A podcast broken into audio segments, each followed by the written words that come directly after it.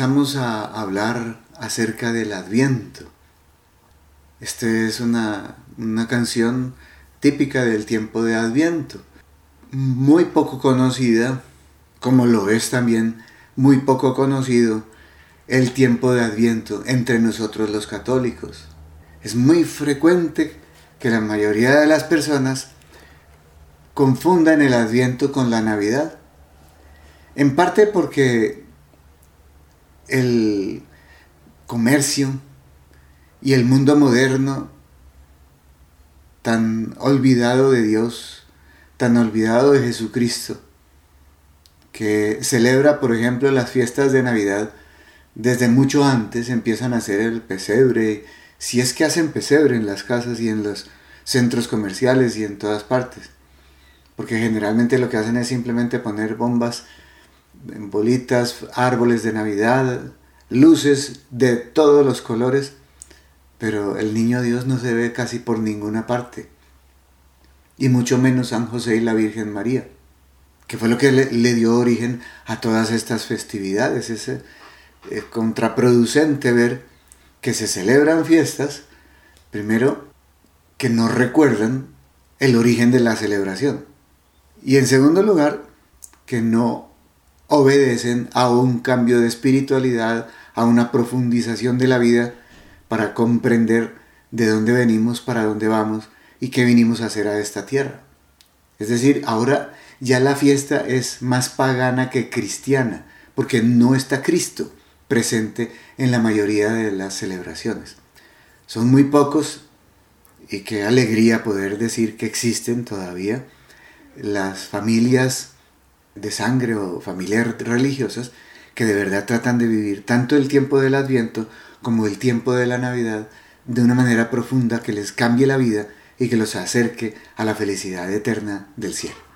Pero decía que, además de eso, se confunde el adviento con, la Navidad. Decíamos en el programa anterior que la Navidad realmente comienza el 25 de diciembre y termina cerca del 13 de enero, a más tardar el 13 de enero, a veces hasta el 7 de enero, en esas fechas se acaba, dependiendo de cada año, y que se anticipa a celebrar el 24 de diciembre desde las 6 de la tarde con las primeras vísperas.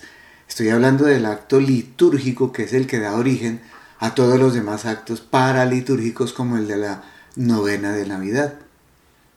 Y, y como la novena de Navidad se celebra desde el día 16 de diciembre, que todavía es adviento, preparación para la Navidad, por eso la gente se confunde y no se dan cuenta que el tiempo de Adviento, como su nombre lo dice, es advenimiento, se está preparando la venida, adveni, veni, venir, la venida de nuestro Señor Jesucristo.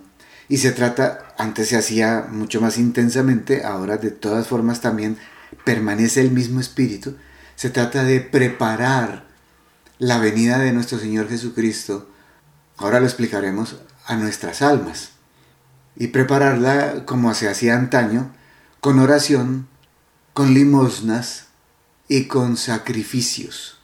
Oración, limosnas y sacrificios que son, eh, digámoslo así, la tríada de la preparación para las grandes celebraciones de la Iglesia Católica.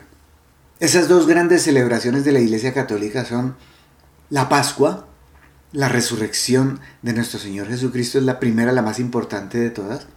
Y en segundo lugar, el nacimiento de Jesús en Belén. Para esas dos fiestas grandes, la iglesia todavía preservó las octavas, es decir, ocho días de celebración de la Pascua y ocho días de celebración de la Navidad, del nacimiento de Jesús. Pero a esos ocho días preceden un tiempo en donde los sacerdotes se visten de morado, que es lo que representa el sacrificio, la oración, el recogimiento, las obras de caridad, principalmente la limosna. Y entonces se intensifica la oración, se hacen pequeños sacrificios para que el cuerpo no domine al alma más bien el alma domine al cuerpo como fue el orden originario que estableció nuestro Señor cuando nos creó. Entonces estos tiempos nos van preparando para que la celebración, bien sea de la Pascua o de la Navidad, nos produzcan el efecto espiritual que Dios quiere, que es volver a las fuentes, volver a la realidad, volver a donde salimos, que es el reino del amor. ¿Y qué más amor y qué más celebraciones se pueden realizar como el hecho de que Jesucristo haya resucitado y nos haya abierto las puertas del cielo para que podamos entrar de nuevo allá y ser absolutamente felices en el cielo. Pero eso no se había podido realizar si antes Jesucristo no hubiera venido, no se hubiera encarnado, no se hubiera hecho uno de nosotros para poder sufrir todo lo que sufrió y podernos redimir con sus sufrimientos, con su pasión, con su agonía y con su muerte. Entonces, el que venga aquí a la tierra y se haya hecho uno de nosotros, la Navidad, se celebra, se prepara cuatro domingos, más los días internos que hay allí. Eso es lo que es el adviento. El adviento está demorado, no de blanco como la Navidad. Es preparación, no celebración como la Navidad. Es recogimiento, oración y dominio del cuerpo para que el cuerpo no nos domine a nosotros. Y por eso la oración, por eso la, el recogimiento y por eso el dominio del cuerpo a través de los actos de la mortificación. Mortificación viene de muerte, que es morir a nosotros mismos para que Cristo viva en nosotros. Es decir, morir al pecado para vivir en el estado de la gracia. Porque desde que cometimos el pecado original, más todos los que cometemos todos los seres humanos, los pecados personales, hemos ido dañando el plan de Dios y la idea es volver al plan de Dios. Para eso necesitamos dominio, autodominio, someter el cuerpo al alma. Por eso durante este periodo gritamos, Veni, veni, Emmanuel, como el canto que puse al comienzo de la, de, la presentación de, esta, de este tiempo de Adviento, que estoy viendo que no va a alcanzar un solo programa para exponerlo. Esto es un acto de esperanza gozosa, como lo dice la nueva liturgia que salió después del Concilio Vaticano II, no en el Concilio Vaticano, sino después del Concilio Vaticano II, un acto gozoso de espera, pero que conserva la oración, las limosnas y el ayuno, que se puede eh, expresar no solamente con el hecho de no comer o de comer menos, sino de, por ejemplo, la abstinencia, comer cosas un poquito más de lo que menos nos gusta o un poquito menos de lo que más nos gusta y dominar el cuerpo para que esté listo, para que el día de Navidad, el 25 de diciembre, llegue toda esa avalancha de gracia que Dios nos tiene preparadas a cada uno de nosotros si estamos bien preparados y dispuestos. Porque la idea es disponerse. El adviento es disponerse para la venida de Jesús en la carne, así como la cuaresma es disponerse para la venida de la resurrección de Cristo, que es nuestra propia resurrección, o los albores, los inicios de nuestra propia resurrección. Entonces por eso el adviento es totalmente diferente a la Navidad. En la Navidad o para la Navidad cantamos villancicos, pero preparándonos para la llegada de Jesús. Ahora vamos a explicar cómo San Bernardo habla de tres venidas. Jesús vino una primera vez en el seno de la Virgen María y nació allá en Belén.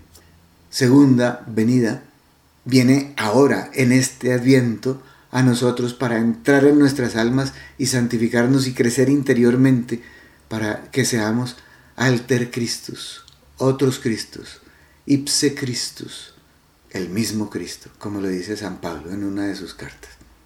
Y así acogemos el adviento, así vivimos el adviento, alistándonos para la venida de ese Jesús que se engendra en nuestras almas. La tercera venida será cuando al final de los tiempos venga Cristo, ya no en misericordia como la primera vez, sino en justicia. Ya no viene a reparar nuestros pecados, sino a juzgarnos, que será al fin de los tiempos. Es esto el marco en el cual se mueve esta, este tiempo maravilloso que es el tiempo llamado de Adviento.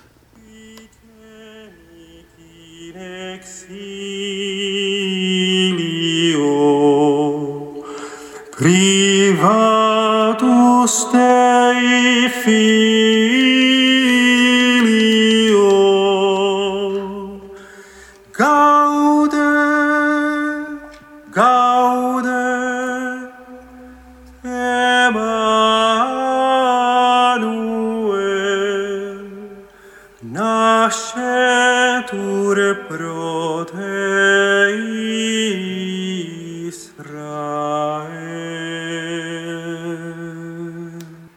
es este camino que recorremos desde que cuatro domingos antes del día de la Navidad iniciamos el tiempo de Adviento. Esto que acabo de decir lo, dije así para que caigamos en la cuenta eh, cuál es la razón por la que a veces el Adviento es un poquito más largo y a veces es un poquito más corto. Nunca es menos de tres semanas y a veces es un poco más de cuatro semanas. Por esto mismo que acabo de decir, son cuatro domingos de Adviento antes del 25 de diciembre, por eso a veces el Adviento comienza el primero de diciembre, otras veces el 30 de noviembre y otras veces ya más avanzado diciembre, así, etcétera, etcétera. Cuatro domingos que nos van alistando a la venida de nuestro Señor Jesucristo en nuestras almas. Históricamente mm, eh, es incierto el, comienzo de la celebración del tiempo de Adviento. Ya en el siglo VI se vivía esta misma estructura que tenemos en este momento, nuestra, nuestro Adviento actual, con cuatro semanas antes de Navidad, aunque la cuarta es incompleta según los años. Y los días desde el 17 al 24 se celebran con especialísima importancia. El día 17 comienzan las vísperas, que son las preparaciones para el Magnificat. Se llaman antífonas mayores o antífonas O, porque comienzan diciendo, oh Creador, oh Niño Dios, oh Belén, etc. Esos, esas ferias, esos días desde el 17 hasta el 24, se llaman ferias privilegiadas. Ahí, por ejemplo, no se pueden celebrar otra cosa que esas ferias privilegiadas, algo que ocurriera algo de muchísima importancia y que el obispo dé permiso para celebrar otra cosa allí. Pero desde el 17 de diciembre hasta el 24 son ferias privilegiadas. Quiere decir que el tiempo de Adviento se divide en dos partes. Una que comienza el primer domingo de Adviento, de los cuatro Advientos, y que termina el 16 de diciembre, y otra que comienza el 17 de diciembre y que termina el 24 de diciembre a las 6 de la tarde, porque ese día a las 6 de la tarde se hacen las primeras vísperas del primer domingo de Adviento, que es además el comienzo del año litúrgico. Entonces esto, esto es así, aunque algunas personas dicen que esto todo se remonta al siglo IV, y que todo fue cambiando hasta, que finalmente en el siglo VI se estableció, sabemos que en el siglo VI tenía la misma estructura, estructura que tenemos hoy. Un primer eh, tiempo de adviento, en el cual, por ejemplo, los sacerdotes eh, hacen los prefacios, el prefacio es lo que se hace antes del canto del santo en la misa. El prefacio es 1 y 3. Se, se celebran durante estos este primer tiempo de Adviento. El segundo tiempo de Adviento, que ya viene inminentemente, inminente la, Navidad, ya se hacen los prefacios 2 y 4. A veces hay sacerdotes que no, no caen en cuenta de esto y pueden ocasionar pues un poquito más de confusión a la gente que ya está bien confundida por las celebraciones paganas de la, de la Navidad que comienzan a veces inmediatamente después del 31 de octubre del Día de las Brujas, porque quitan todas esas eh, imágenes del Halloween y las reemplazan de una vez por las cosas de la Navidad. Entonces, tres grandes figuras destacan en el Adviento. La primera es el profeta Isaías, que anuncia al Mesías. La segunda es San Juan Bautista y la tercera es la Virgen María.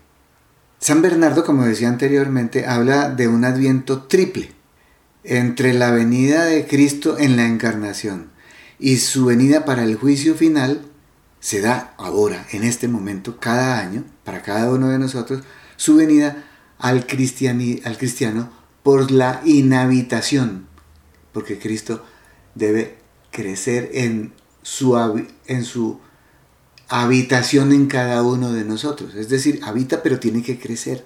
De ahí, por ejemplo, la costumbre de esas cuatro velas, que una se prende el primer domingo de Adviento, la segunda en el segundo y así sucesivamente, para que vaya presentándose ante nuestros ojos el hecho de que Cristo se vaya metiendo en nuestra alma, en nuestra vida, cada vez más al modo de lo que lo haría la Virgen María durante el embarazo.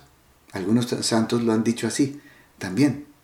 Y por eso algunos han, incluso hablado de la gestación en María durante todo el tiempo de Adviento y que en el momento en que nace nuestro Señor Jesucristo, nosotros nacemos a la Navidad y a una vida más, de más plena unión con nuestro Señor Jesucristo. Este Adviento presente es oculto y espiritual. Y de él habla Jesús cuando dice, si alguno me ama, guardará mi palabra. Mi Padre lo amará, vendremos a él y haremos morada en él. Juan 14, 23. Dice eh, otra vez eh, San Bernardo, esfuércese el hombre al menos, levantándose algo en obsequio del Señor que viene. No tendrás que atravesar mares o penetrar las nubes pero dentro de ti mismo habrás de salir al encuentro del Señor con la compunción del corazón, por eso hablábamos de sacrificios, martirios, mortificación, abstinencia, dominio de sí, todo eso. Con la compunción del corazón, arrepentimiento de nuestros pecados, sigue diciendo San Bernardo, con la compunción del corazón y la confesión de tu boca. Qué bueno, Qué bueno que haya aparecido esto aquí, porque es qué etapa tan importante. Así como en Cuaresma también los sacerdotes se vestían de morado y era una época de confesión, de arrepentimiento, de examen de conciencia, también deberíamos hacerlo en este adviento. No estar únicamente cantando villancicos, no estar únicamente viendo lucecitas y velas prendidas y árboles adornados y las calles llenas de luces y los centros comerciales también, con arbolitos y con muchas cosas paganas como los, los gnomos y como los, eh, los Papá Noeles, de lo que hablaré más adelante si nos da tiempo, este, este tiempo de preparación para la Navidad, sino principalmente de cambio de nuestra alma. Dentro de ti, repito, habrás de salir al encuentro del Señor con la confusión del corazón y la confesión de tu boca, para que al menos salgas al muladar de tu miserable conciencia, pues no sería digno de ti entrar, que entrara el autor de la pureza a un corazón que no es puro y limpio, si no estás bien preparado para la Navidad. Entonces tenemos que acentuar determinadas actitudes esenciales de la expresión evangélica de la vida. La vigilante, gozosa sí, pero vigilante espera, la esperanza en conversión. Conversus, convertirnos cada vez más a quien Dios quiere, que estemos tan preparados como Dios quiere para que Dios entre en nuestra vida. Chiquitico Él, recién nacido Él, para que luego crezca en nuestra alma y poco a poco lleguemos al encuentro de ese bebé el 25 de diciembre y que Él crezca en nuestro interior y como dije anteriormente nos hagamos alter Christus, ipse Christus, seamos el mismo Cristo. Otros Cristos que caminan aquí por la tierra y que están totalmente enamorados de la humanidad y que quieren ayudar a salvarla. Esto es lo que así es como deberíamos prepararnos para cuando llegue la Navidad. Es verdaderamente lamentable que la sociedad de consumo de hoy intente con sus propagandas en estos días eclipsar el verdadero espíritu litúrgico del Adviento.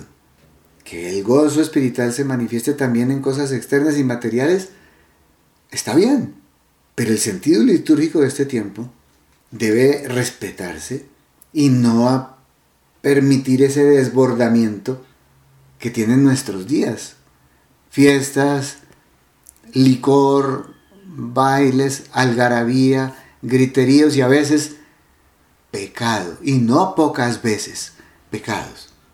Se emborrachan. como como hay de cristianos católicos bautizados, incluso fervientes y practicantes que rezan el rosario todos los días, la coronilla, la misericordia todos los días, que asisten a la Eucaristía todos los días, que visitan al Santísimo Sacramento todos los días, incluso que hacen las laudes y las vísperas, y que no saben que es pecado grave emborracharse, perder la conciencia de lo que está ocurriendo a nuestro alrededor. Y si uno lo hace con plena advertencia y pleno consentimiento, que casi siempre lo, lo están, es un pecado mortal. Y van a la Navidad tranquilos sin confesarse y comulgan, olvidándose de las palabras de San Pablo, quien come y bebe el cuerpo y la sangre de Cristo en pecado mortal se come y se bebe su propia condenación. Bueno, él habla de discernimiento, pero se, se refiere a esto. Es un sacrilegio el que cometen estos cristianos que no viven bien el adviento, que llegan a dejarse desbordar por estar tomando trago de esa manera tan desaforada. Y muchos terminan haciendo más y más pecados. El mismo San Bernardo, que acabé de nombrar hace un momento, se lamentaba en su época de las costumbres mundanas que, que se vivían en esa época eh, en el, ambiente, en el Adviento. Dice así, los mundanos, aunque también celebran este recuerdo de la venida de Cristo, no se conmueven con él interiormente. Y lo que es todavía peor, el mismo recuerdo de esta inestimable dignación de Dios que se hace niño para nosotros, que se hace hombre para nosotros, se vuelve para ellos ocasión de delicias carnales, pues estos días los verás preparar con toda solicitud el lujo de los vestidos y de los alimentos, como si Cristo en su nacimiento pidiera semejantes cosas. Oye lo que Él mismo te dice. ¿Para qué te preparas con tantas ansias y vestidos para mi nacimiento? Detesto la soberbia, no la amo. ¿A, fin, ¿A qué fin viene que procures con tanto cuidado las opíparas mesas de este tiempo? Opípara significa comidas en abundancia, es decir, gula, pecado de la gula. No me agradan, sigue diciendo, las eh, haciendo haciéndose pasar por nuestro Señor San Bernardo, no me agradan las delicias del cuerpo, no las apruebo. No me reverencias, sino con tu vientre. Eso es en un sermón de, Adviento, el número uno, en la parte 10 de ese sermón. Entonces, en este Adviento, preparemos pues, ante todo, nuestros corazones, no nuestros vestidos ni nuestra comida, nuestros corazones para recibir a nuestro Señor. Él quiere venir a ti y entrar más adentro de tu vida. Limpia la casa de tu conciencia entonces. Limpia tu alma con el sacramento de la penitencia, de la confesión. Acrecienta estas semanas la oración, la limosna, las buenas obras y sobre todo, sobre todo, el deseo de que Jesús venga, el deseo de tu Salvador que entre en tu vida, que te transforme, que te conmueva, que te convierta, con esa esperanza de saber que ya viene y que nos trae nuevas luces y nuevas gracias. Por eso eh, la piedad popular inventó esto de la novena. Primero San Francisco de Asís hizo el primer pesebre y luego se hicieron las novenas, que comienzan el 16 y no en el, no en el 17, cuando sí comienza la preparación más cercana a la Navidad desde el punto de vista litúrgico, pero que son aprobadas y bendecidas por la iglesia, estas novenas. Entonces que sean así. Y ese ven, ven, ven así como comencé yo este programa con el Ven, ven, Emanuel, que sea el grito de nuestras almas para que entre a nuestras almas, no, no tanto a nuestro cuerpo, sino a nuestras almas, el Señor, y entre y viva a sus anchas y dirija nuestras vidas y también la de nuestro cuerpo para que no pequemos y que sea esta una Navidad que verdaderamente nos transforme totalmente en verdaderos cristianos.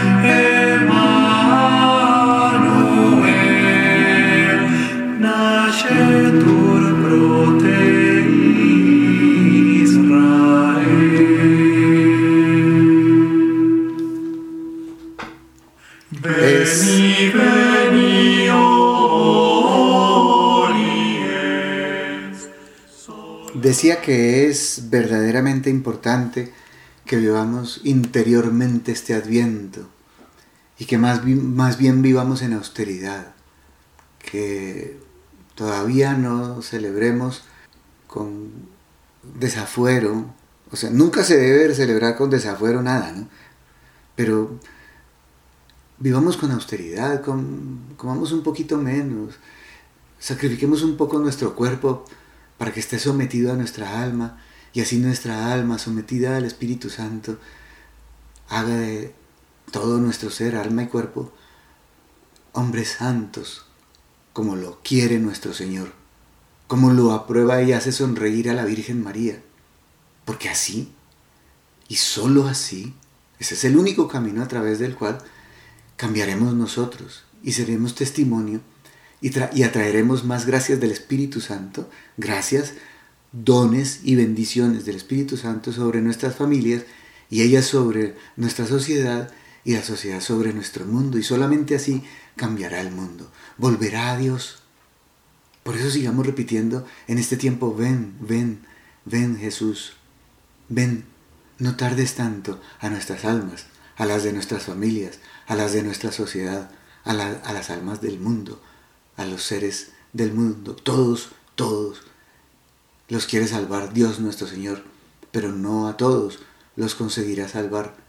Y eso le atravesaba el corazón a nuestro Señor allá en Getsemaní. No permitamos que eso siga sucediendo. Cambiemos desde dentro. Embellezcámonos en nuestra alma.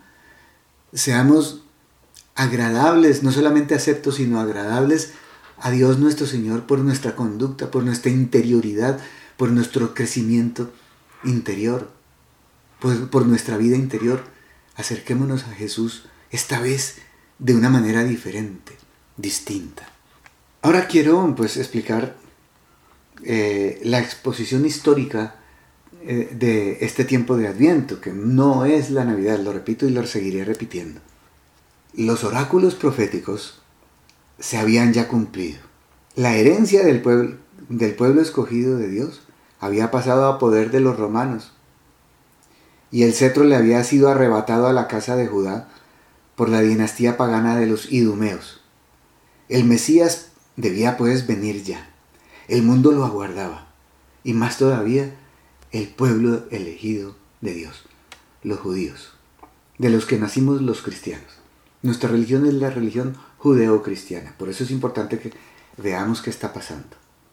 Juan Bautista dócil al Señor, abandona el desierto donde pasó toda su infancia y su adolescencia y parte de su juventud, y viene a la región del Jordán junto a Betania. Empieza a administrar el bautismo de penitencia. ¿Ves que cuando va a venir el Mesías hay que hacer penitencia? ¿Ves por qué el adviento es de penitencia? Desde esa época Juan decía, arrepiéntanse y hagan penitencia para preparar las almas a la venida de Cristo. Esas virtudes que acompañaron a Juan Bautista que se preparó ya en el desierto para ser santo, Por eso nosotros tenemos que prepararnos en este desierto del Adviento para ser santos en la Navidad. Ojalá lo logremos. Es lo que el Espíritu Santo quiere. Solo falta tu cooperación y la mía. Pero esas virtudes que tenía San Juan Bautista, que hasta creyeron que era el mismo Mesías, así le preguntaron, dínoslo, ¿tú eres el Mesías? Le enviaron una legación de sacerdotes y levitas para preguntarle eso. Y, Juan le responde que él es aquel de quien Isaías dijo, yo soy la voz que clama en el desierto, alisten los caminos del Señor. Entonces Jesús, que viene detrás de él, llega para ser bautizado por él, por Juan. Y él es el que declara que Jesús es el Cordero de Dios, cuya sangre borrará los pecados de los hombres. Esta es la actitud que tenemos que tener, la actitud de Juan el Bautista. Por eso decía que es uno de los tres personajes del Adviento. Isaías, que lo anuncia siete siglos atrás. Juan Bautista, que lo anuncia ya ahí al lado, es su primo, está viviendo con él.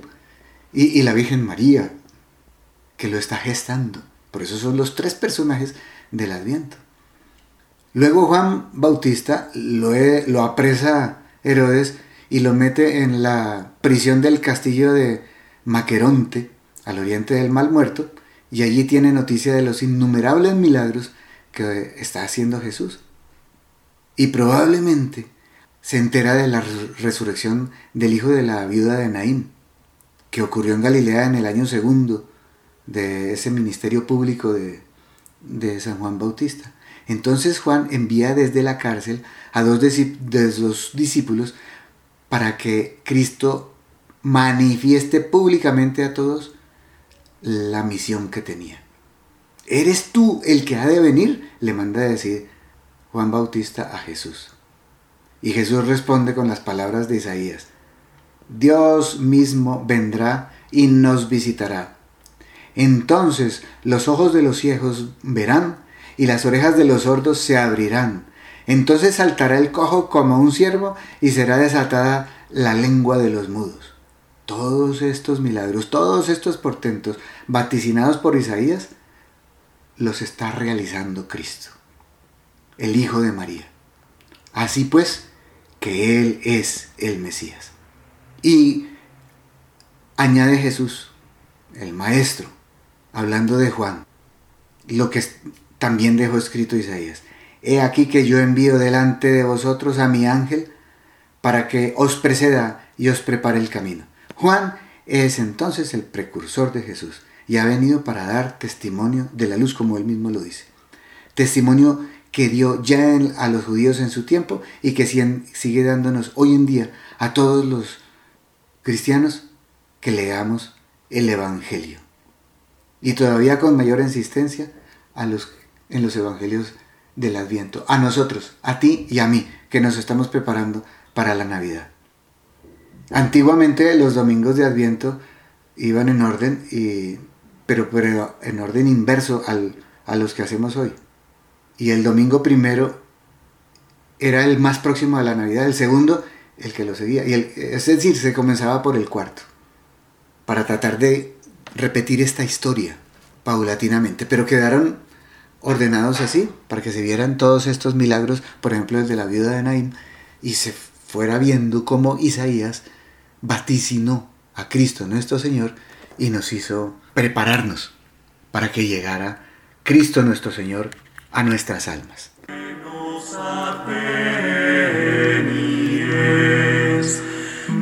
Dias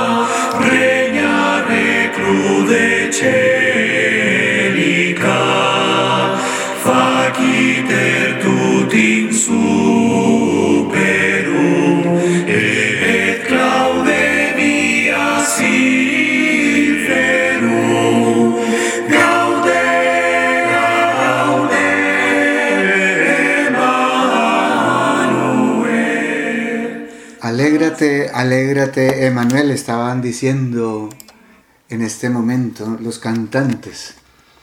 ¿Por qué alégrate? Porque viene Cristo, porque viene el Redentor, porque se hizo como nosotros, porque sufrió como nosotros, porque lloró como nosotros, porque tuvo hambre como nosotros, porque fue tentado como nosotros. Lo único que no hizo como nosotros fue pecar. El hombre perfecto, el paradigma, la guía para todos nosotros.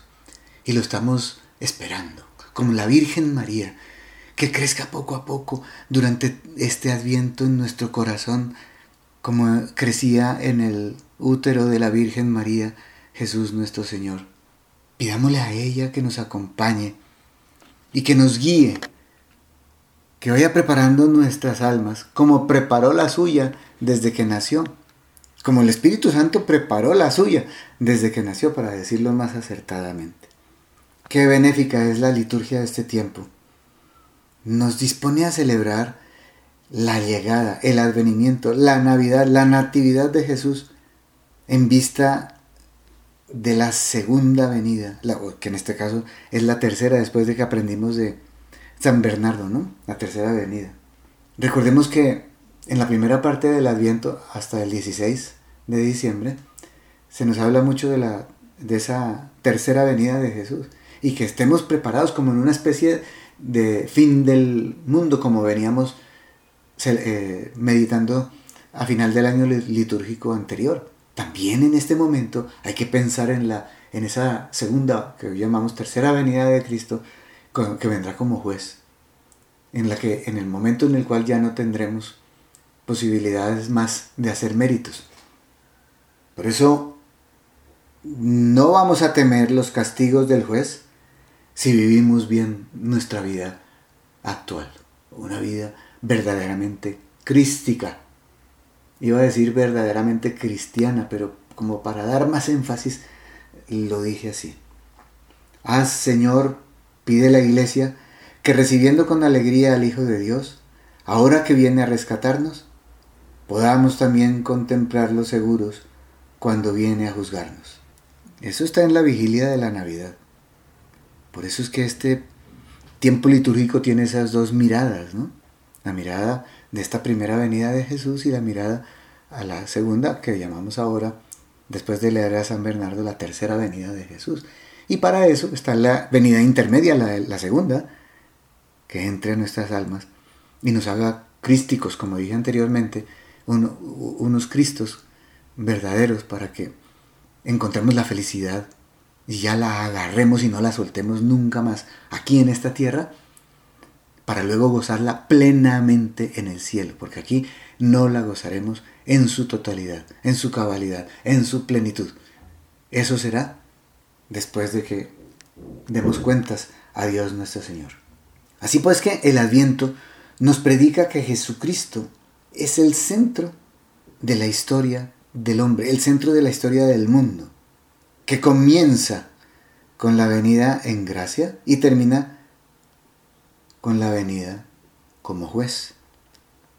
La liturgia hace desempeñar a todos los cristianos el papel que, que, nos corresponde en este plan divino. Si Cristo bajó a la tierra accediendo a los apremiantes llamamientos de los justos del Antiguo Testamento, bajará también hoy día en vista de las llamadas que le dirige la humanidad, generación tras generación. Y vendrá sobre todo en Navidad a las almas, a las almas fieles, con una infusión nueva de gracia. Sabemos con certeza que nuestro Señor nos regalará gracias especiales durante el tiempo de Navidad, pero usualmente se nos olvida que esas gracias vendrán en mayor o menor grado, tanto cuanto sea mayor o menor nuestra preparación en el adviento. Oración, recogimiento, penitencia, ayunos, abstinencias, limosnas y otros actos de caridad. Eso es lo que tenemos que hacer en este tiempo morado, de liturgia morada de Adviento. Si Cristo bajó a la tierra accediendo, estaba leyendo aquí el, del misal hecho por Don Periñón, un alemán que fue Desclés de Bauer y compañía en Bélgica, Brujas, la ciudad de Brujas, Bélgica. Estaba leyendo eso que, que les estaba leyendo en este momento. Apremiantes llamamientos de los justos del Antiguo Testamento bajará también hoy día en vista de las llamadas que dirige la humanidad generación tras generación y vendrá sobre todo por Navidad a las almas fieles con una infusión nueva de la gracia. Entonces nuestras aspiraciones a Cristo son las mismas que tenían los patriarcas y los profetas en el Antiguo Testamento y deben ser todavía mejores que las de ellos porque Cristo ya está cerca. Es más, Cristo está con el Padre y el Espíritu Santo en las almas de todos nosotros que estamos bautizados. Entonces tenemos un privilegio muchísimo mayor que, lo, que, tuvieron los profetas y, y, los patriarcas. Así pues que demos la talla, alistémonos debidamente. No es pues, dice, uno mismo el grito de fe, de esperanza y de amor que se viene elevando a Dios y a su divino Hijo en el correr de los siglos? Animémonos de los mismos entusiasmos, de las ardientes súplicas de un Isaías, de un Juan Bautista y de la benditísima Virgen María, de estas tres figuras que tan cumplidamente encarnan el espíritu del Adviento. Aspiremos con sinceridad, con amor, con impaciencia por Jesús en su doble advenimiento. Al Rey que ha de venir, venid, adorémoslo. Así pues que cojamos una actitud mística en estos momentos y pidámosle a la Virgen María que nos acompañe en este nuestro adviento y que nos vaya dando tips, como se dice hoy en día, espirituales para prepararnos debidamente a la venida de su Hijo. Así como ella se preparó durante nueve meses de embarazo, hagámoslo durante este tiempo de adviento debidamente. Como dije anteriormente, oración, penitencia, recogimiento, ayunos, abstinencias, oración, oración, oración, limosnas, obras de caridad, recogimiento interior, para que el Señor siga creciendo en nuestra alma, al modo que crecía en el cuerpo y en el alma de la Virgen María durante su embarazo, de manera que Él nos dé a luz el 25 de diciembre y esta alegría y este gozo sea plenos durante todo este adviento, hasta que por allá entre el 6 y el 13 de enero se acabe ese tiempo de adviento, pero seamos, hombres nuevos, hombres de Cristo, cristianos de verdad. Así, y sólo así, viviremos realmente el adviento que nos regala nuestro Señor Jesucristo esta y otra y otra vez cada año en nuestra vida.